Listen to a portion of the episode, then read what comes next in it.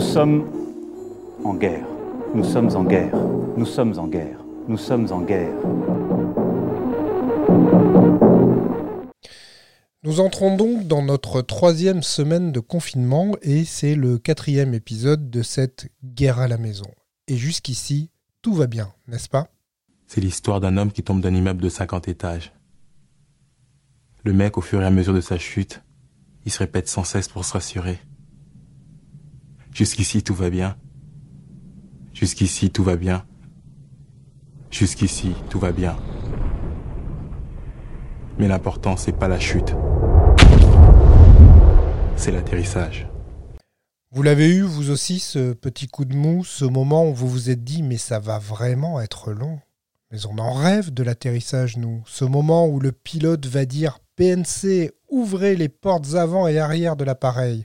On veut retourner voir les vertes prairies, les chemins escarpés de nos montagnes, l'eau glacée de nos lacs et de nos rivières, mon royaume pour une rando. Je suis tombé l'autre soir sur une carte IGN et j'ai trouvé ça si beau, si interdit. Le fruit défendu du Covid-19. Et alors j'ai pensé à mon camarade Christian, Christian Bochon, c'est l'éditeur d'un très beau site internet, la compagnie des cartes.com. Son job, c'est de vendre des cartes de rando en papier. Christian est un voyageur et un expatrié depuis plusieurs années. Il est donc notre première fenêtre ouverte vers l'extérieur dans cette guerre à la maison. Tu nous parles d'où, Christian? Je vous parle du Canada, et plus exactement côte, euh, côte est du Canada, donc Canada Atlantique. Si on part de Brest, on nage tout droit, on traverse et vous arrivez chez moi. Sur le 45e parallèle. À peu près, oui. et qu'est-ce que tu vois par ta fenêtre? Puisque tu es confiné. Hein ce que je vois par ma fenêtre, c'est que je suis confiné de fait, oui. Euh, je, je, vois par ma fenêtre euh, le reste de la banquise qui, euh, qui n'en finit plus de se disloquer de se, et de se reformer. Euh, et donc là, j'ai du glaçon, euh, j'ai du glaçon à perte de vue pour l'instant, encore. Ça va pas tarder à s'arrêter à partir. Pour l'instant, c'est des petits glaçons à perte de vue qui sont, euh, voilà, c'est magnifique. Moi, j'adore, j'adore, j'adore cette vue, j'adore ça. Les, les, Canadiens cette saison-ci, ils n'en peuvent plus, euh, mais moi, j'aime toujours. Donc là, en fait, tu es dans la province du Nouveau-Brunswick. Oui. Euh, et quelle est la, la, situation de confinement ou sanitaire? Quelles sont les obligations? Est-ce qu'il y en a? Bah pour l'instant, c'est vraiment euh, distanciation sociale, pas de rassemblement, de groupe, etc. Mais on n'est pas encore, euh, je dis encore parce que malheureusement, ça risque d'arriver, on n'est pas encore en confinement. Je suis même dans une région euh, qui s'appelle la région chaleur, vraiment, nommée ainsi parce que Jacques Cartier, quand il est arrivé pour, son premier voyage, il a découvert cette baie, puis il y avait de la brume qui, qui, qui, était à la surface de l'eau, donc il a appelé ça la région chaleur. Et donc dans la région chaleur, ils sont euh, il y, a, une polémique parce qu'ils ont fait plein de tests Covid-19 et euh, il n'y a euh, aucun positif. Et donc, ils commencent à se demander si est-ce que c'est normal qu'on ait aucun, aucun résultat positif alors que dans le reste de la province, il y a des résultats positifs partout. Donc actuellement, ici, en fait, c'est assez surréel parce qu'effectivement, on n'a aucun cas, mais l'ambiance est quand même forcément la distanciation sociale, les rues sont vides, beaucoup moins de voitures sur les routes, etc. On, en est là.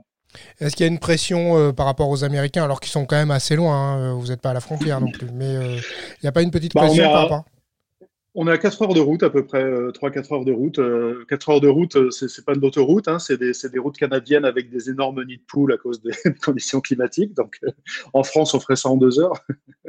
Mais euh, c'est donc les Américains, non, sont pas sont, sont, pas si loin que ça. Et c'est vrai que bon, disons que pour l'instant, le, chacun s'occupe de ses de ses petits et et comme, comme ils disent ici, nos, nos, nos voisins du Sud ont leurs propres, ont leurs propres problèmes euh, à gérer. Euh, c'est sûr qu'on regarde euh, chez, chez, eux, ça explose littéralement, alors que pour l'instant au Canada, c'est un petit peu plus contenu.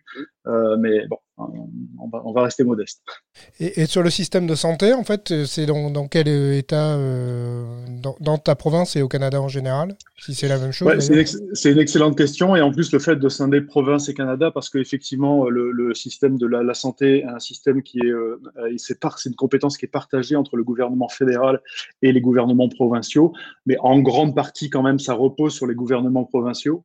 Et partout au Canada, la santé ici, c'est complètement ça n'a rien à voir avec les États-Unis. Ici, c'est complètement gratuit. C'est-à-dire que même quand je vais voir, ce sont les, les médecins, quand on va à l'hôpital, etc. Tout ça, tous ces gens-là sont des fonctionnaires, ils sont payés par le gouvernement.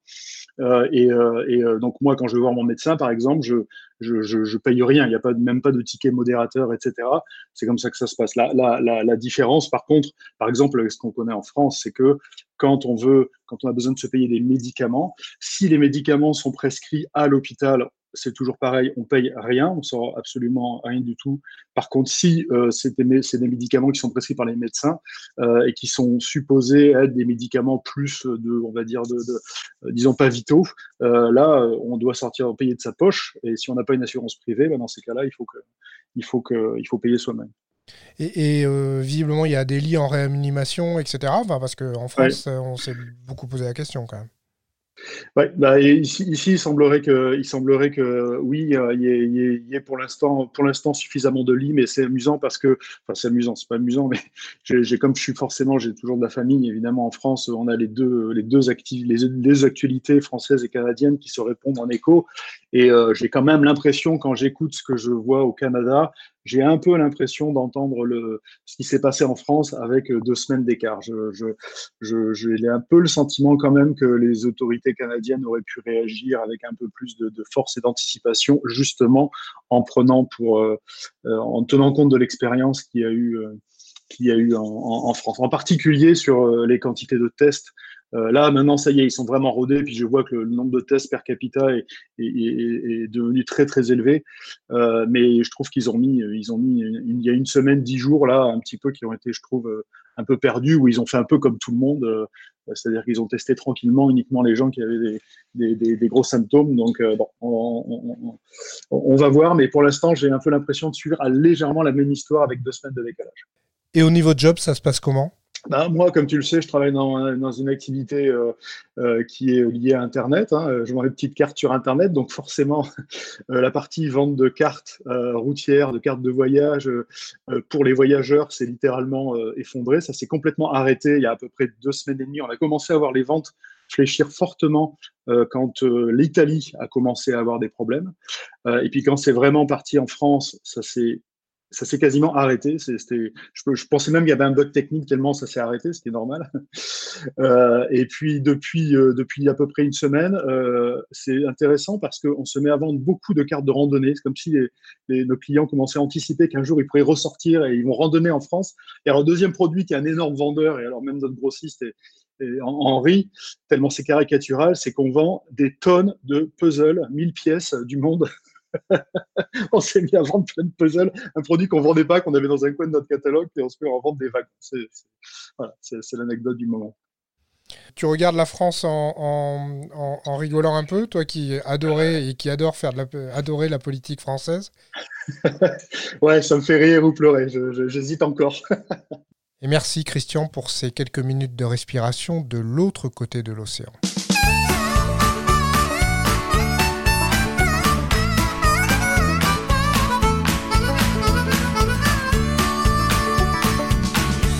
N'hésitez pas à me dire si vous voulez entendre de nouveaux témoignages depuis l'étranger ou si vous avez maintenant envie de me tuer à cause de la musique des Acadiens qui va vous trotter dans la tête pendant quelques heures. On se retrouve très bientôt pour un nouvel épisode.